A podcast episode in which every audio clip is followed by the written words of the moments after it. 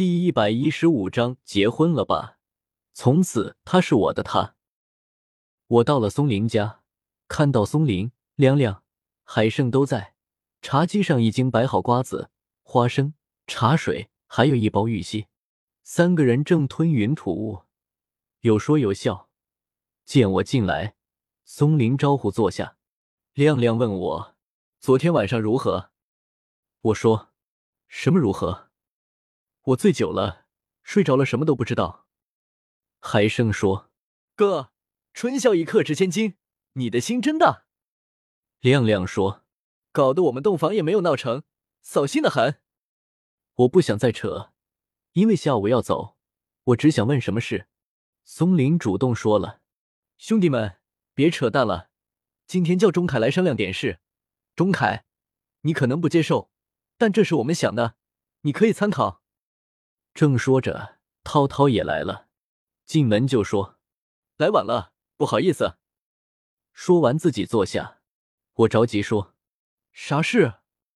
松林说：“我们村要扩大，据说大山上的红沟村、王庄村、基河村都要搬下来到我们村，还有北虎村。”亮亮补充道：“我全然不知道这和我有什么关系，于是一脸懵懂，听他们继续说下去。”松林说：“合并以后，我们村就要上百户了，成了个大村，政府肯定要投入，说不定山后面开个煤矿。”我依然不明白和我的关系在哪里。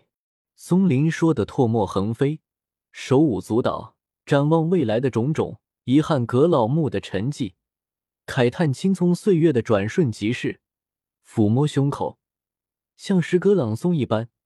他的眉毛不停的跳舞，像极了《百变星君》里的王小虎。其他三个人随声附和。这些一丘之貉，心里又有什么九九？松林演讲完毕，观众掌声雷动。我乌云遮住的月亮一般，朦胧的更厉害了。于是拿出香烟给大家发了，自己点上一支，金鱼吐泡泡一样的抽着。坐等会议结论的新鲜出炉。松林最后说：“钟凯，我们想选你当村长，回来带领我们致富，把葛老木一定搞定，这是我的终身夙愿。当然，这只是我们的不成熟的想法，你可以考虑。你有文化，农村还真需要有文化的人，我们跟不上时代了。”我大为诧异，连忙说：“不合适，不合适。”亮亮说。知道你在外面城市里慢慢扎根了，我们这是穷，啥都没有，也是你的家乡吗？你以后老了肯定想回来。我说，但是当村长太有点不合适吧？松林说，有啥不合适？现在政策是能者劳之，谁有能力我们就选谁当村长，三年一选举。我从小立志要走出我们那，因为缺水，大学学医药。也和从小看多了生病而无法医治的家乡父老有关，是要回报，因为家乡给了我太多的灵感。可到了社会，才发觉自己力量的渺小，小到尘埃里。我和大家告别，先回家去。松林说：“你可以考虑考虑。”我一路胡乱的想，进了家门，看到若曦已经起来了，正在金色的太阳底下梳头发。厨房里头，父亲正在和母亲聊天，说着村里的、村外的婆婆妈妈之事。父亲问我：“松林有啥事找我？”我说：“他们想让我回来当村长。”父亲说：“简直是胡扯，在外面好好的，回来干嘛？别理他们。盗墓的做事都目的性很强，肯定松林自己有什么算盘。”我说：“我知道。”母亲问我。中午吃什么饭？我现在做，吃完再出发吧。我说不吃了，我同学还在县城的宾馆住着。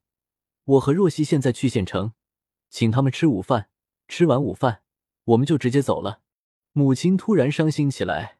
我和若曦到屋子里收拾东西，其实也没有什么，就是随身衣服，还有在城里租的婚纱礼服。收拾完，和父母告别。我们到了城里。同学们还在呼呼大睡，只是不见了王莹。我给他打电话，他说他先走了，回一趟老家看他父母，让我别管他。再次祝福我新婚快乐。我听着王莹的声音，心里特别难受。若曦和我催促同学们起床、退房，请大家去吃我们那的特色菜肴。我们那里的特色是十大碗盖沫汤、川汤、肠子汤，挨着上，我吃的十分舒服。同学们皱起眉头，大叫吃不惯。陈鹏说：“这怎么和河南的胡辣汤那么像？”固执要吃炒面。炒面上来，油腻腻的，看着就没有食欲。最后，我们又去了一个川菜馆吃炒菜。若曦说：“我其实是吃的习惯的。”我说：“别委屈了你。”若曦说：“从何谈起？嫁鸡随鸡，嫁狗随狗，吃不下我也要吃。”我感动的眼泪哗哗。大家吃完，一起上了下午三点多的火车，晚上八点到郑州。再转车回去，大家车上又说又笑，不一会，笑声现实，都瞌睡着了。估计我们结婚，大家也没有睡好。我睡不着，看着火车呼呼驶过山洞，偶尔灯火摇曳处是山村的人家。若曦也累了，倒在我的肩膀上，脑袋重重的。我看着她，想，她从此永远是我的妻子了。我想了想松林的提议，自己觉得行不通。回家当村长，我好不容易从农村跳出来，再回去过着和父母一样的生活，这是我非常不愿意的。我虽然也曾有过回农村办个农场之类的想法，但绝技不是现在。